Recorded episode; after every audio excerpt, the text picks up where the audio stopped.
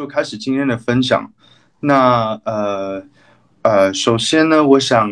呃，我们今天是主要是这个 healthcare 产业的分享。那我们请到了四位嘉宾，那可以那个 Lia 可以帮我放到下一张吗？我想说，先请四位呃我们嘉宾来分享一下。那我想说，我们先请嗯。我们先请菲菲，可能呃简单的自我介绍一下好吗？谢谢。好的啊，谢谢 David 啊，大家好，我是 Fuqua 二零一零级的校友。嗯，那么在这个 MBA 之前呢，我是在一家做教育的创业公司。那么工作了三年以后呢，就去 Fuqua 读 MBA。毕业之后呢，我是转向了这个 Healthcare 行业。在伊莱丽里，也就是李来制药工作了四年，啊，大概在二零一四年十月份左右呢，我就开始创业了。那么一直持续到现在，做的是一个就是啊慢病管理的一个互联网医疗的公司。那么去年底呢，我们的公司是已经被收购了，但目前呢，我还是。啊，就是作为这个并购之后的这个团队，仍然是留在原来的这个公司。嗯，我介绍先到这里。嗯，好，谢谢菲菲。那下一位，请 Vivian 可能简短自我介绍嘛？谢谢。好的，大家好，我是在呃跟跟菲菲同一个学校了，也是杜克呃 Fuqua。然后呢，我是二零一二年毕业的。那我在进入 Fuqua 之前呢，我我做过 IT，然后也做过制造业。广告这些都还是比较多元化的一些行业。那么，呃，进入 f u q u a 的目标就是进入 healthcare，所以也如愿以偿到了 Johnson Johnson。呃，那么后面呢还进入过另外一家医疗器械公司，叫做 Medtronic。呃，之后呢是在华兴资本这家呃做呃投行投资的公司里面工作了五年。那么现在是在一个美元基金里面工作，也是做医疗投资。很高兴今天能跟大家分享。嗯，好，谢谢。那我们下一位，请 Watson 可能简单自我介绍一下吗？谢谢。Watson 在吗？哎，Watson，Hello，那个，哎，嗯，OK，等下有两个人好像断掉了。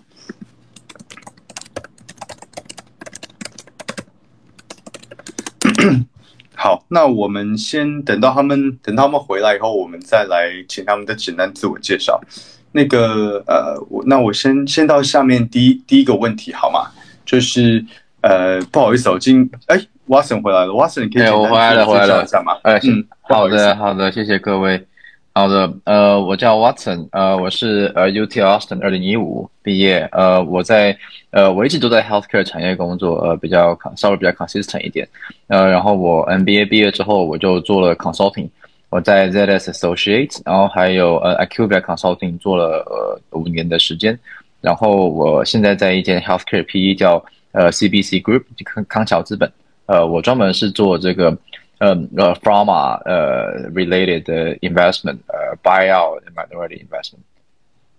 嗯，好，谢谢。然后等一下，我们还有一位嘉宾，他好像断线了，他等下上来，我再请他自我介绍。好，那我们就呃回到今天的第一个问题，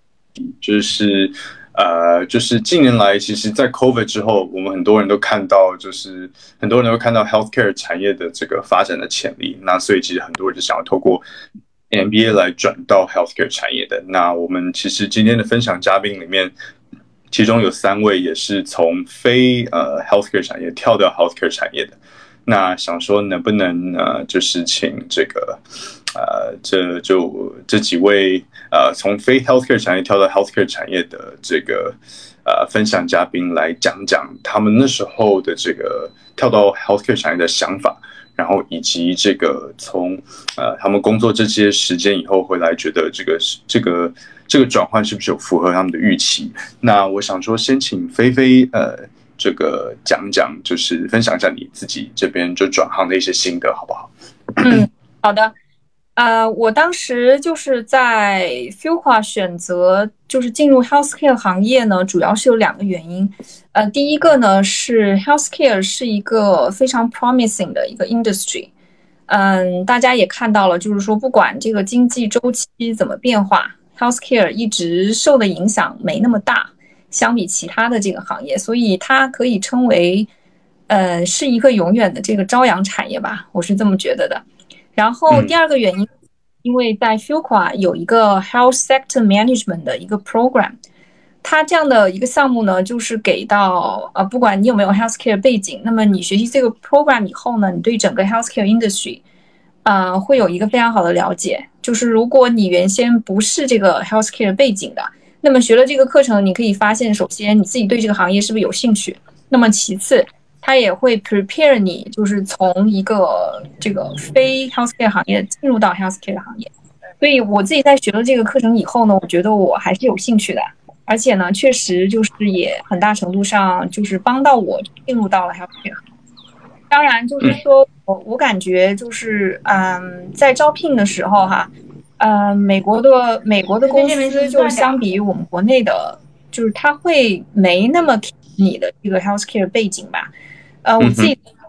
提的时候呢，就是当时也是投了几家。嗯，它其实是是跨国药企了，但是呢，就是因为是招回国的那个呃 intern，所以当时我的简历是没有被看中的，因为确实重新进来没什么关系，所以我的 summer intern 呢就找在了纽约的一家 pharma。那么有了这个 summer intern 的经验以后，我再找找 full time 我就很明显的发现，就是我在 healthcare 这方面的机会多了很多。嗯，所以如果大家想就是 full time 转到 healthcare 的话，那么 summer intern 找找一个相关的这种这个实习是非常有必要的。那么现在呢，其实我看二零一零年到现在这个光阴似箭哈，已经过了十二年了。我现在回看呢，就是我我觉得我的判断是没错的，就是首先 healthcare 确实是一个很很 promising 的一个行业，嗯，所以我我也很高兴，就是能够进入到这个行业，成为一个从业者。然后第二个呢，就是 healthcare 行业相比其他的一些产业呢，它会比较受政府这些政策的制约，所以呢，比快销啊这些或者是 tech，嗯，它它没有那么的那么大的空间能够让你去发挥。当然了，就是说，在我现在，因为我自己创业八年，做这个互联网医疗嘛，这个应该算是技术和这个在 healthcare 领域的一个非常好的一个结合。呃，这一块呢，确实是有很多创新可做了，但是与此同时，确实你也同样的还是会受到这个大的政策的一个影响吧。就是如如果我想说你对这个行业感兴趣，想进来，那么你需要注意到这一点，就是你可能。不能像其他的行业一样，就是做一些，呃，它会受到很多规范和束缚吧，应该这么说。嗯，我先分享到这边。嗯，好，谢谢菲菲的分享。那想说，我想听听 Vivian 呃自己那时候转行的经历，然后以及现在你从这个从一开始的这个。呃，大的 healthcare 企业，然后后来现在到这个投资各方面，就是你觉得，呃，你在经由 MBA 这个 career 上的 switch 对你来说的帮助，还有可能一些心得可以分享一下，谢谢。嗯，好的。其实我跟菲菲的感觉一样，就是为我们自己当时的那个决定感到非常高兴啊，因为确实那个时候是看到了，呃，我处处在了化工行业。在走下坡路，因为我在 NBA 之前那家企业，他们过去客户里面包括像诺基亚呀，还有一些车厂给他们做的那些零部件，但是这两条产品线都关掉了。然后呢，做医疗那边产品线是蓬勃发展的，所以呢，这个事情当时是提醒了我，呃，任何行业都是有周期的。所以呢，当时想去申请 NBA 的时候呢，就瞄准了一定要去 healthcare 强的学校，呃，那么觉得 FIUA 是非常合适的，而且确实。他们跟呃各个这些大厂，呃，我们 healthcare 行业的大厂关系都非常的好，所以呢，像 f i u a 一届有四百多个学生，就是包括中国学生，我们那届是大年，差不多有三十多个，接近四十个人。每一年呢，这四百个人里面，差不多有四十个人都会进到 Johnson Johnson 全世界各地的 office 工作，包括我看到像西班牙那边有一位，也都是读了医科博士的，然后他们也回到呃西班牙的 Johnson Johnson 工作了。所以呢，他们跟业界的关系非常好，而且去到 Duke 的第一天，我们就有那个 Healthcare Camp Boot Camp，然后就是 Johnson Johnson 给我们赞助，给大家吃的喝的，然后洗发水啊、Skin Care 啊各种各样的东西，所以印象非常深刻，也对他的感觉很好。呃，并且呢，我觉得这些企业他们也是非常有前瞻性。为什么愿意要我们这些没有医疗背景进入到他们的大企业里面？也是希望我们能作为鲶鱼，给他们带来不同的视角，更加看重一个人的 general management，一个比较全面综合的素质，包括项目管理啊、和人沟通呀，然后在企业里面的这个文化是否相契合呀，呃，这些其实是他们比较看重的。呃，所以呢，像这些公司，包括伊莱莉莉啊、Johnson Johnson，还有 Medtronic，我记得，呃，前几年的时候，在美国也都还有这个项目，包括 GE 啊，呃，Boston Scientific 好像也去美国招了一个，对，还有丹纳赫这些公司，其实他们都是不太强调过去一定要有直接相关的背景。当然，如果有背景的话，在面试的时候肯定是能够得到更多加分的，因为你马上就 click。呃，但是呢，我是感觉到。如果是在 NBA 之前就已经有 healthcare 的经验，那可能之后的话，大家很多时候也想去看 consulting，或者是做 banking 或者做 investment 的机会，因为有了之前的行业背景，说实话，后面会通向很多种不同的可能。所以呢，这个是我当时的一点感受。OK，好，谢谢。那呃，东哲在吗？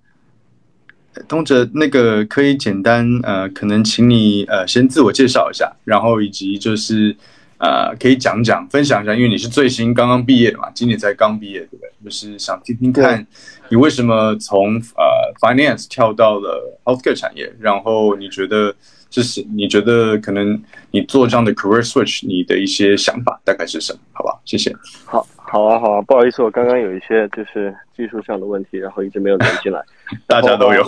不好意思。我我我是这样，我个人情况是这样，我是本科在北京读的，然后呃来 MBA 之前工作了六年，然后一直都在做 M&A 方面的 financial advisor，然后呢啊然后来了呃二零二零年到 Darden 读 MBA，然后毕业之后准备去 Danaher 做他的 GMDP program，啊然后当时想要转到 healthcare 的一个主要的想法就是啊。就当时最大的想法是要回国，我觉得可能对我自己来说，选 healthcare 这个行业，它可能不光光是说选这个行业，它可能是要考虑 location，然后 function，然后你你 industry，然后还有 lifestyle 几个几个因素的综合考量吧。那像我当时的话，我最大的考量可能就是，那我想要毕业之后回国。那那回国的话，国内招 MBA 的这些 MBA 配的工作，基本上只有两大类，一类就是 consulting，然后另外一类就是这种大的这种 healthcare corporate 的。啊，leadership program。那，然后我 summer 的话，在一个 consulting 做了一个实习，我觉得可能啊，function wise 或者是 industry wise，我可能不太想，要去做再去做呃 consulting，然后 lifestyle 可能也不是我想要的那种那种生活，所以这个时候我可能就更多的倾斜去看了 healthcare 的这个产业。那那从 industry wise 来讲的话。啊，其实我之前做金融的话，我我不知道大家会不会有这样的感觉，就我可能觉得一直没有什么 fulfillment，然后所以我想要就是说做一些可能就是真的能够，比如说你可以提高病人福祉的一些事情，然后就是通过呃也是这种这些种种因素的总和吧，然后最后选了就是啊啊医疗产业。然后啊，function 上呢，因为我之前是做 M A 的那个 financial advisor，然后 Danaher 它其实啊，它会有很多就是呃并购的 exposure，所以我对我来说也是一个比较好的 fit，所以最后就选择要去到 healthcare 产业去做它的啊第一第一份轮岗是做它的就是 strategy 和 investment 相关的的的职位。对，OK，好，谢谢。那 Lia 麻烦下一页好吗？那就是下一页，就是呃，主要的问题就问到，就今，因为我们今天嘉宾里面就真的，呃，大家的这个这个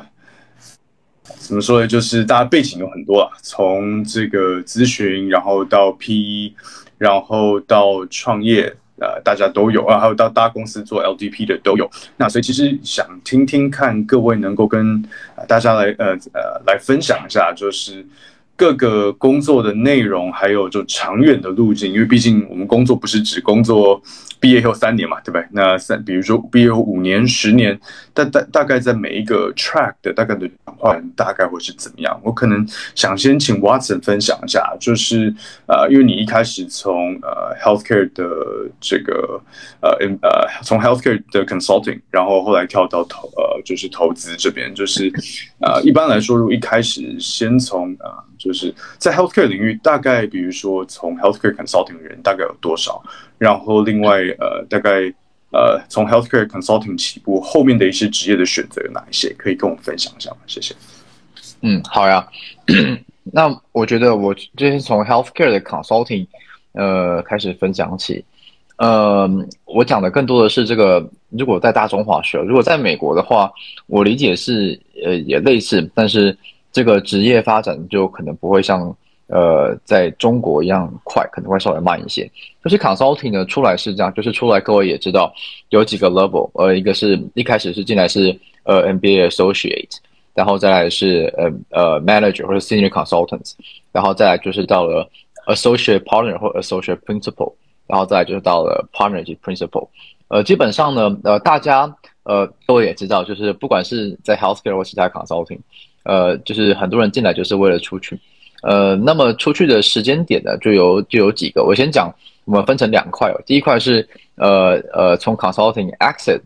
有什么选择，然后第二块是如果 consulting 不 exit，呃，会发生什么事情。啊那在 healthcare consulting 里面呢，比较流行的 exit 的时间点，各位可能也知道是在 manager 的时候。那么在 manager 的时候出来呢，就意味着你可能是一个呃三年左右的时间，三到四年左右的时间在 consulting 之后出来。就看你看你的那这个实力跟运气怎么样。拿出来之后呢，呃，你会面临呃这个呃两三种不同的选择。呃，最经典的选择就是去药企，呃，去这个药企，就比方说是这种 MNC 啊，大药企啊，你说就是 Pfizer、MSD，然后到这种就你叫得出名字的跨国药企 Johnson Johnson。都是你的选择，就出路呃，在 MNC 这边还是蛮多的，呃，那么你进到 MNC 里面呢，呃，做的 function 呢，有可能就是呃这个 strategy planning，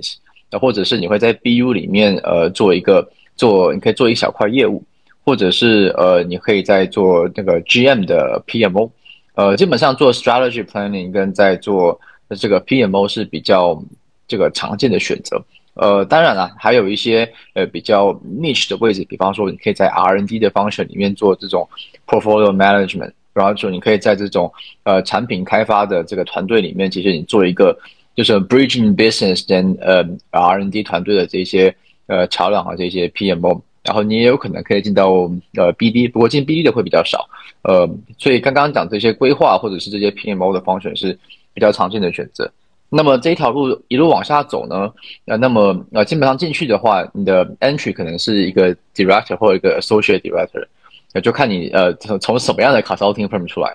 呃，那么再往下走呢，那你可能就是呃呃转到业务单位，呃，你可以做一个 marketing director，或者是你可以呃继续往上走，呃，在 strategy 里面做到叫 VP。那么之后一旦进到再下一个阶段，那就各凭本事了，就每个人的发展就会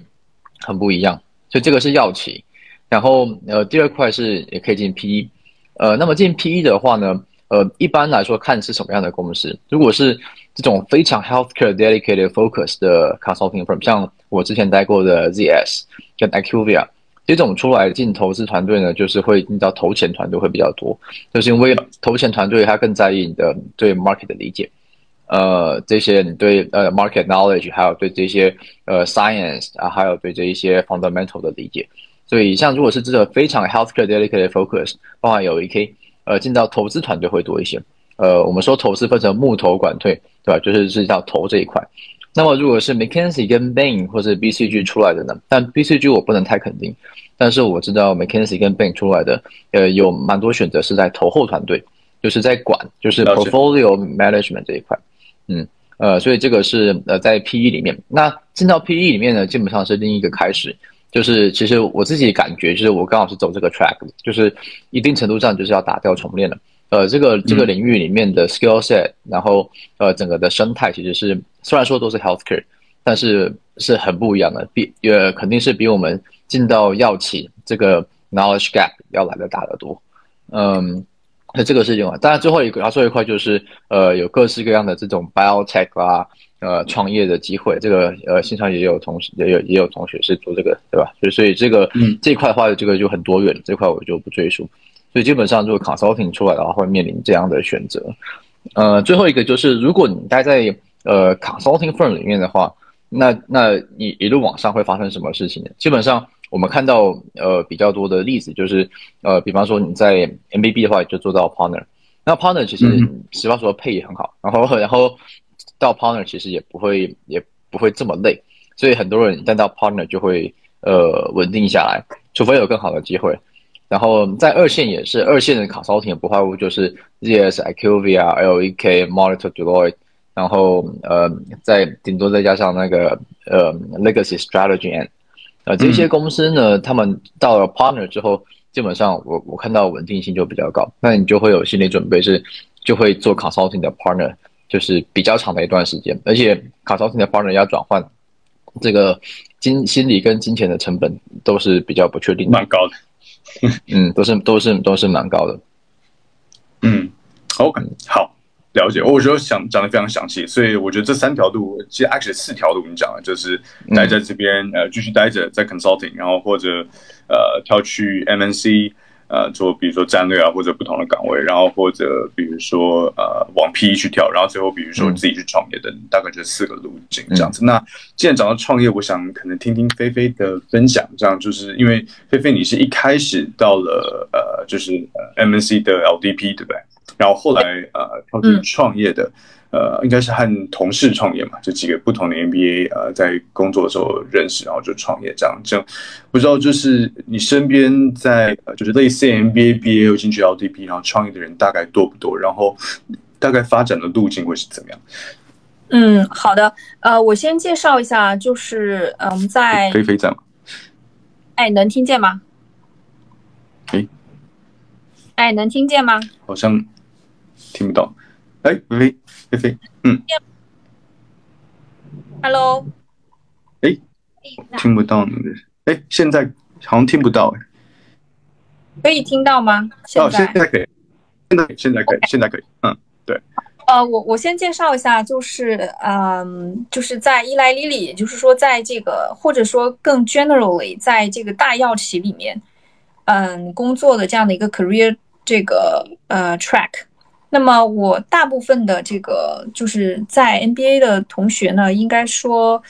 嗯，有很多出去创业的，但是应该可能更大比例的还是继续留在这个 corporate 里面的。那么当时我们这个丽丽的项目呢，它整个项目，嗯，就是啊四年左右吧，啊，或者说没有期限也可以，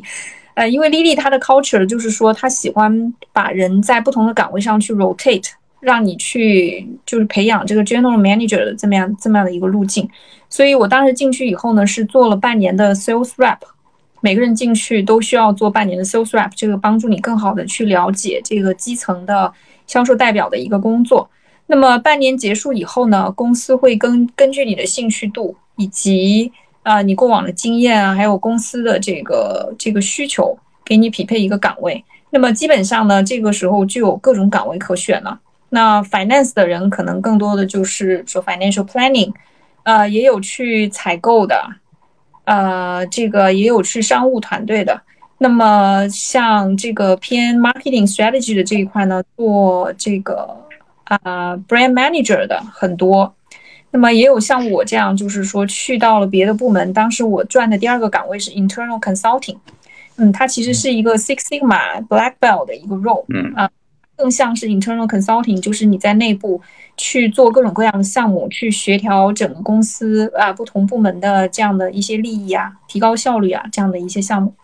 然后我做了两年以后呢，就转到了这个 access 部门，它是有一个 access strategic planning，就是专门给这个药品的市场准入、呃价格、医保这些呢去做策略的这样的一个团队。所以，我我的这个 career track 其实是比较散的啊。我现在想想，就是在这个，因因为很多人他可能会在 marketing and sales 这条路上去走得更专，因为这样的话，它其实是属于比较 core 的这个啊 pharma MNC 的这样的一些 capability。你做了 sales marketing，那么你你未来在转换工作的时候会更加容易吧？呃，当然，如果说你比如说，如果我一直在这个第三个岗位，也就是 access。就是药品的准入和这个医保这块，现在其实也是非常热门的。就如果你一直钻这个领域的话，其实也是可以的。嗯，但是我呢，就基本上在在在这个第四年啊的时候呢，因为当时我们也是几个啊 MBA，然后还有当时我们的一个 BU Head，啊，就是准备就出来创业了。嗯，那个时候呢是二零一四年，就属于万众创业的这么一个 timing，就是也整个互联网医疗非常刚刚开始火热的时候，所以 timing 确实是很好。然后我觉得整个团队就是我们本来都很认识，然后也很互相信任，所以就出来创业了。当然现在回头看哈，就是一个创业团队，其实像我们这样有好几个 MBA 的，不是一件好事。呃，尤其是好几都 一个公司里面出来的，就是感觉思维上会有点同质化。呃，包括当时我们在融资的时候，就有投资人说，嗯，我是最不看好 NBA 创业的。啊，哦，就把我们打击了一下。嗯，对。然后我们其实我现在看哈，就是说 NBA 留在 Corporate 里面的，我看我上下两届，现在已经有好几个，就是说还留在依赖 Lily 的，我上下两届已经有好几个已经是 BU Head 这样的一个职位了，就是 VP 这样的一个职位，在药企里面还是很高的，大概八到十年左右吧。就是如果你表现比较出色的话，是可以到这样的一个 level 的。那么不到一点的，就是 Director 这样的一个一个 level。那么，但其实当时，呃，我上下两届，包括我自己这一届，是 Lily 招的比较人数比较多的一届，啊，而且呢，就是我在创业的那一年，也有非常多的 MBA 也出去创业了，所以这这其实当时对于 Lily China 来说，算是一个，嗯，就是他的 MBA program 会像是有点受到打击吧，就是说，哎，发现我招的 MBA 培养了半天，最后都出去创业了。嗯，也就导致了导致了后面几年伊莱丽丽招的 MBA 少了很多。对，我听说，对，对对，包括现在人数远远没有以前那么多了。嗯嗯，那么就讲我自己创业吧，就是我其实创业创了八年了，真的是蛮长的。但是你感觉好像就是很快就过去了。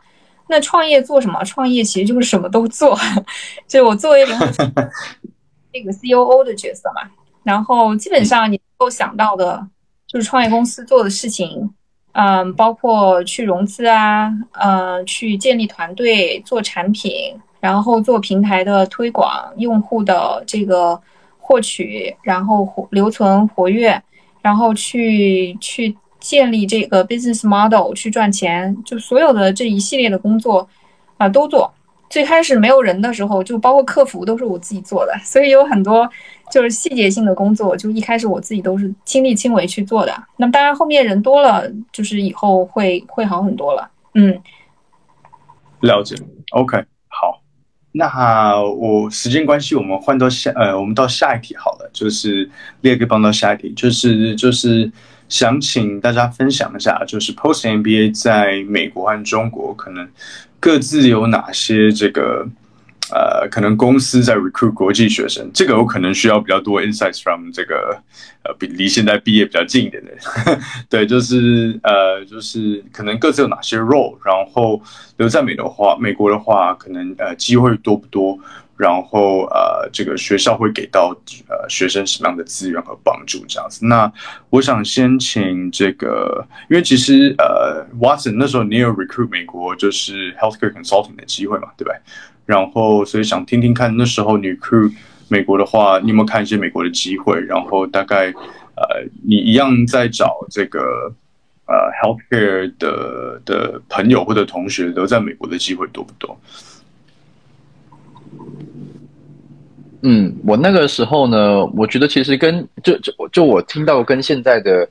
的情况看起来，我那个时候是比较困难的，呃。就是我觉得这两方面，就是我像我知道今年今年的 recruiting，这个 David 你更你们更清楚，感觉像其实 in as international students do consulting in the US 好像还是有对吧？而且 consulting overall 招招的蛮多的，今年对招到蛮多的，对，而且也是很好，都是 M 就 McKinsey 呃 BCG 这种的很好的 consulting 公司。对，我们那个时候不太要，那个时候我觉得我是一四年做 intern，然后一五年，我觉得那个时候还是很困难，那个时候。至少我们学校是 very very selective。我们班上有五十个国际学生，呃，只有我一个做了 consulting 的实习，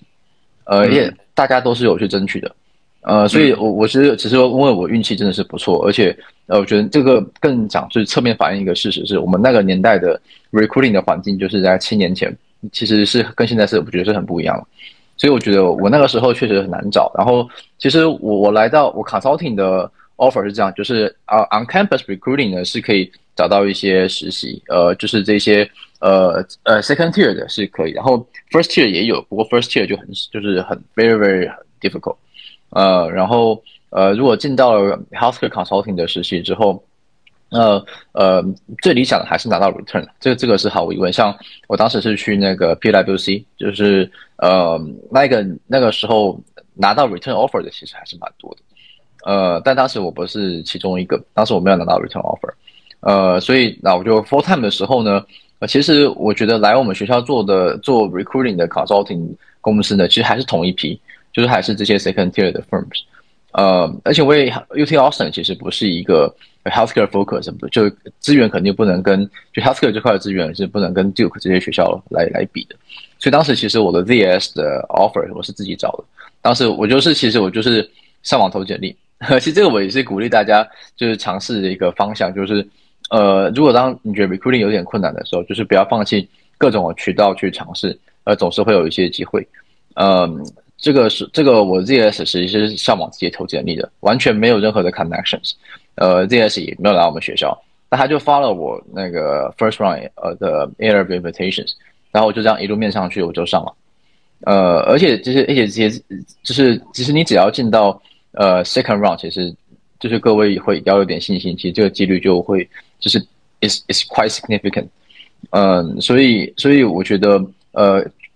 recruiting 的渠道呢，我自己的经验是，其实呃还是要靠自己自己做一些做一些 reach out。呃，就是呃，尤其在如果你不是在一个非常 healthcare dedicated focus 的学校里面，然后第二个是呃这些 rotational program，我觉得是会 hire international students。比方说有一些公司像是 Zimmer，各位可能也是在呃 Vivian 肯定也知道，就是 Zimmer Biomed 是做那个呃骨科呃器械的一个呃全球领导品牌。呃，像这样的公司，他们是会收国际学生的。呃，但是其他的。就我知道，其他的 pharma 其实很多是不收国际学生的，呃，他们会收一些 PhD，但是我不知道是不是我那个年代是不收国际学生的，所以呃，其他的话就看各位可能各位线上的嘉宾分享会更好一些。嗯，对，现在大概美国大概有还是有四五家，就是 healthcare 公司会招国际，在美国会招国际学生。那像就 Vivian 这里有没有可能要切片的吗？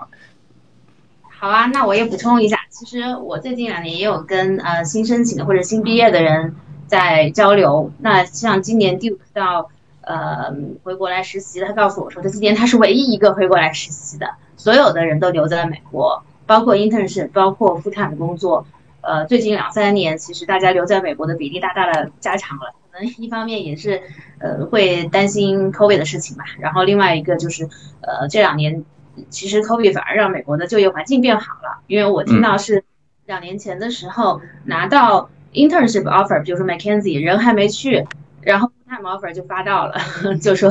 嗯，因为今年很特别，对吧？所以那个时候情况呃确实是很意想不到。呃，那呃，我觉得后面的话也许嗯会出现这样的情况，因为现在美国的就业市场的确是非常火热的，各行各业都是这样，包括在那里。住了差不多有二十年的老朋友，他也是说有很多换工作的机会，所以呢，呃，这个可能是现在美国的一个情况。然后，呃，讲到像呃 corporate 的工作，如果留在美国的话呢，呃，像刚才讲的 Zimmer，，确实是 美国同学都不去的，因为他在非常乡下的地方，印第安纳的一个小镇子，只有七千个人，就这三家骨科公司。所以，呃，而且对于美国人来说，他们会是比较 boring 的工作。那么一般来说就是中国人、印度人这样这两种学生，他们会招。而且当时因为他们在中国，在北京有收购一家公司，所以他特别需要有中国人帮他来管。所以愿意去住在那么偏僻的地方的中国人的话，那么确实是会呃考虑他的机会。然后另外呢，像 Engine，像啊 g e n t e c h 其实一直。嗯，招股学生的传统的，他们给到比较多的一个是呃 finance track，那么有一些以前是做财务经理的，在里面做 business analyst 呀或者 business intelligence，我看到有一些呃印度人还有呃美国人也在申请，因为呃在加州嘛，然后薪资也很不错，也是非常明星的，非常 legendary 的呃大公司。然后另外呢，还有就是它也有一个 rotational program，那么也是要做销售啊，做产品经理啊。我看一些校友在那边干了也八年、十年了，也还是比较稳定的。呃，所以呢，呃，这些医疗的企业是我能够想得到的。其他的大部分都是招了，可能像丹纳赫这样子的 rotate 三年，但是最后也会回到中国，因为他最后的目标是为中国呃培养 future leader。呃，所以呢是大概是这些公司吧。回国的话，GE 啊。Johnson Johnson 一直都是老传统啊，这些公司就比较多，嗯，所以嗯，作为 corporate 角度来说的话，我觉得呃选择还是比较多的，而且如果呃有一些适当的准备的话，我觉得机会还是比较大。那么做 consulting 呢，我记得呃当时我那一届也是菲菲的大学同学啦，因为她在外交部工作了几年，英文非常棒，然后情商也很高的一个姑娘，而且很漂亮，所以当时她是唯一一个拿到 McKinsey 美国的 offer，但是她还是。放弃了回国，呃，那么后面呢？其实过了好几年，我也没听说过有类似的例子。每一年可能 Fuqua 都有一两个人留在美国做 consulting 吧。其实，呃，我问过像 Kellogg 啊什么的，他们都不见得一年有一个。那么这几年可能会有变化吧。PwC 我记得是给三年的签证，它也不是一直可以 sponsor 下去的，但是也是一个很好的机会了。呃，然后做 investment banking 也是大家的一个比较大的一个方向。那么能看到的是，每年都有很多中国人为之努力，但是能有的呃这个机会的确实不多。我们那届的话，有一个中国学生拿到了 summer intern 做 equity research，然后很多人都想去呃做 IBD，但是最后呃几个同学都是去了香港。然后在那边做 IBD，呃，有的人留下来，有的人没有。而且，呃，做 private wealth 的，我们那一期就有三个人，因为中国的高净值人群多了嘛。那么，呃，甚至是高盛啊这样的一些 program 里面，都还是有很多的这种机会。那么，我觉得他更看重的是你有一个 fundamental knowledge 加上一些情商。所以，呃，留在美国的。呃，investment banking，我看呃做 healthcare track 其实也有几个同学，但是我看过他们的 background，基本上要不就是在美国呃拿了一个 biology 的 doctor，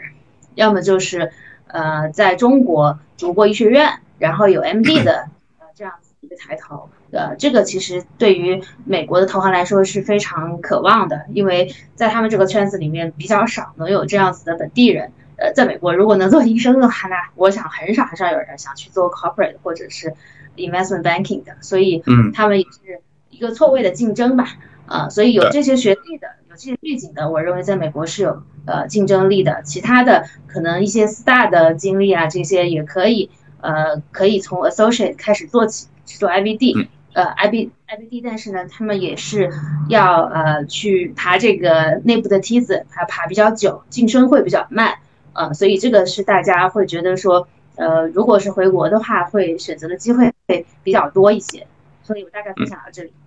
OK，好，我自己 recap 一下，因为毕竟我就是呃的每年都有毕业的以前的学员啊，或者顾问啊，我大概对美国的 recruiting 状况还蛮还算清楚吧。就是呃，确实就像刚刚 Watson 讲的，过去这一两年，尤其从 COVID 以后。呃，就是美国 consulting 非常缺人，就是呃，毕业以后留在美国呃做 consulting，呃，而且是很好的 firm 上线 M B B，其实现在人真的很多。那 healthcare 产业的也有，所以就是我觉得从 M B B 到 healthcare focus 的，不管是呃像呃像 Z S 像 L E K。呃，等等的公司，其实留在美国的机会是相当不错的。对，当然你现在在申请的话，毕业以后是还有个三年的事情，所以呃，things might change。但是这个目前看起看起来是 OK 的。那至于像比如说 healthcare 的公司，呃，MNC，然后在美国招呃国际学生的，大概刚刚两位都有讲到，像比如说 Zimmer，像比如说 BD。呃，然后像比如说，呃，刚刚呃呃，Vivian 讲到加州两家 Genentech 还有 Amgen 都是蛮多人想去的，尤其呃 Genentech 和 Amgen 它的 location 比较好，那在加州，那大家会会比较趋之若鹜，大概是这样子。那所以其实这个大概是美国的情况。那至于像回国的话，想听听看这个，嗯，呃，东哲可以大概分享一下，像比如说现在。呃，回国的话，healthcare 在中国有招这个，呃，有招 MBA 的大概有哪些公司吗？就除了 consulting 的以外。，Yeah，，呃，其实基本上我看看，呃，Danaher 是一家在招的，然后和 Johnson Johnson 可能这两家是可能招的比较多的，然后他们俩都是招的呃 GMDP 的 program 或者叫 leadership program，然后呃其他的一些可能没有招人需求那么大的，包括西门子、包括 GE、包括雅培，然后呃这些都有在招，然后基本上就这么几家，然后就是呃 Healthcare Corporate，然后呃。然后也会有一些直接进到 PE 或者是 VC 的机会，比如说 A Rose 就是呃 Capital，然后他们最大的 LP 是云峰基金，他们也会每年都会来招，就是呃一些 MBA 的学生，然后他们的 focus 基本上就是泛 healthcare 的产业，包括保健也好，包括心理咨询也好，或者是 Pharma 或者是。啊，medical device，他们都都会有看，然后呢，但他们可能更多的可能看重你之前的就是 financial 或者是 consulting 的背景，可能跟对 healthcare 的要求就不是那么高，对。然后这是国内的一个基本情况，然后我可能补充一下美国的情况，啊，就是。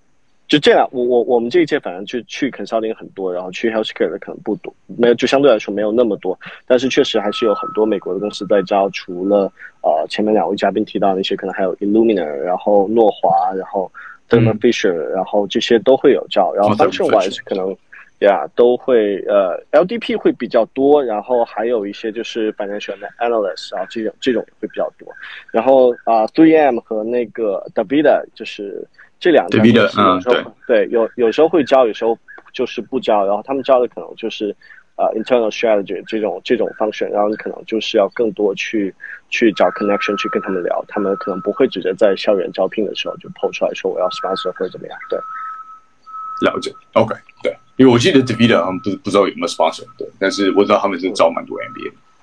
OK，好，谢谢东哲。那最后一个问题呢，呃，想问问啊，我可能想问问嘉宾的，就是呃，觉得比如说你们那时候选择回国发展，在 healthcare 领域，可能优势是什么，然后劣势是什么？呃，想先问问看，呃，这个大学姐吧，这个问问问问菲菲，就是那时候选择回来，呃，在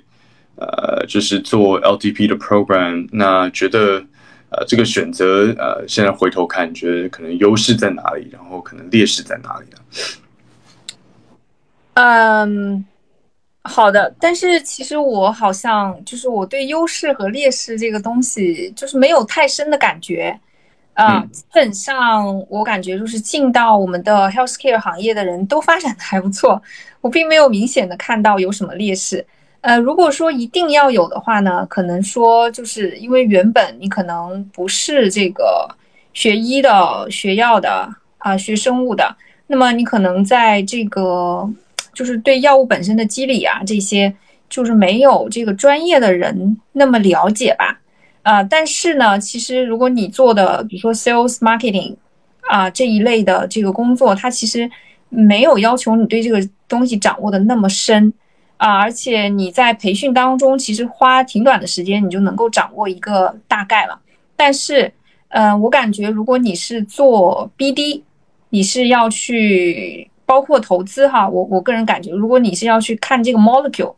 那么你最好是有这个原先的我说的学学医学药学生物啊这这些的背景，要不然的话，你可能会不太懂，就是不太看得懂啊。因为之前我其实也跟我一个。就是非常聪明的一个，就是 MBA 的一个同事交流过，他现在已经到一个很高的位置了，但是他中间曾经轮转过这个呃一个 BD 的岗位，就我我觉得他的智商真的已经超级高了，但他不是学这个背景的，他就跟我说他做这个工作还是非常有挑战的，所以他不得不就是 part time 去上很多这个网上的课程，去去补这些知识啊，但是即便如此，他还是觉得自己跟那些学这个专业的 PhD 还是有差距的。对，这个是我唯一觉得，就是这个岗位可能会对你，呃，会需要你过去有这样的一个专业的 knowledge。其他的话，呃，我还真的不太觉得。然后像像伊莱丽丽这样的公司的话，它其实很喜欢自己培养起来的人，而且他会给你很多机会去做原来你没做过的岗位。所以你看，我们有有一些 finance 的这个 track 的，最后比如说他会去做 compliance head。啊，会会去做这个商务的 head，就这些都是都有可能。我觉得这跟公司的这个，呃，给你的这个机会不太一样吧。嗯，这个就是我分享。OK，那我想问问看，Watson 就是 Watson 就是刚刚菲菲讲那种有 有药学背景的、有医学背景的这个呃，想说就是你你自己觉得你回国呃，就是发展就是 healthcare 领域，你觉得可能优势和劣势在哪边呢？因为那时候也有找美国那边的工作机会，对。嗯，对的。呃，其实我我呃我 tend to agree with 呃菲菲的的观点啊，就是我觉得就是 MBA 这个这个 brand name 呢，它它能够帮带给我们一一个很好的 post MBA 的第一份工作。但是进到 post MBA 的第一份工作之后，其实我觉得很多时候还是看实力，尤其是呃在在咨询或者是呃投资这样的工作里面，他在就是在我觉得 post MBA 呃一开始几年之间，其实。就是就是这些 expertise，就是这些 technical expertise 还是非常重要的，嗯，所以所以我觉得这个优势跟劣势呢，其实我自己感受确实也不是呃很明显，就就是其实我自己呃，even though 我是我是，其实我这辈子也没有做过其他行业，我都是做 pharma，就 pharmaceuticals 的行业，但是就 even though 我在进到比方说像呃 ZS 这样的工作，在进到像 IQVIA 的工作，进到像 CVC 这样的工作，其实我觉得每一段经历其实 knowledge gap 还是很大。呃，就是这个行业本质上是一个巨大的行业，然后中间有很多事情我们还不知道。而且因为我是在中国嘛，中国的变化是非常快的。呃，所以可能某一些 topics 我们没有 follow 半年一年，其实我们就没跟上了。呃，所以我觉得这个，我觉得这个更多还是看大家自己自己 post MBA 之后呃的努力，而且就是也要我觉得也是。花时间想一想，这样的工作本质是不是真的喜欢的？我我举个例子，其实也是，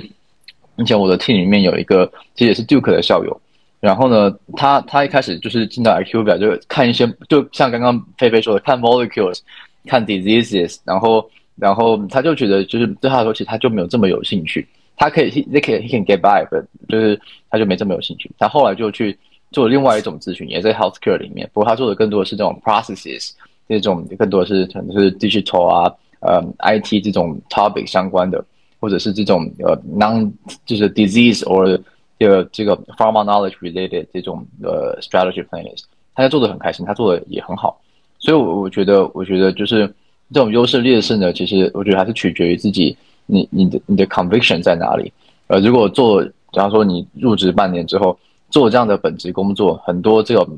非常 heavy 的 knowledge base，你需要 catch up。这个事情是不是你觉得你是想要继续做下去？嗯，OK，好，谢谢。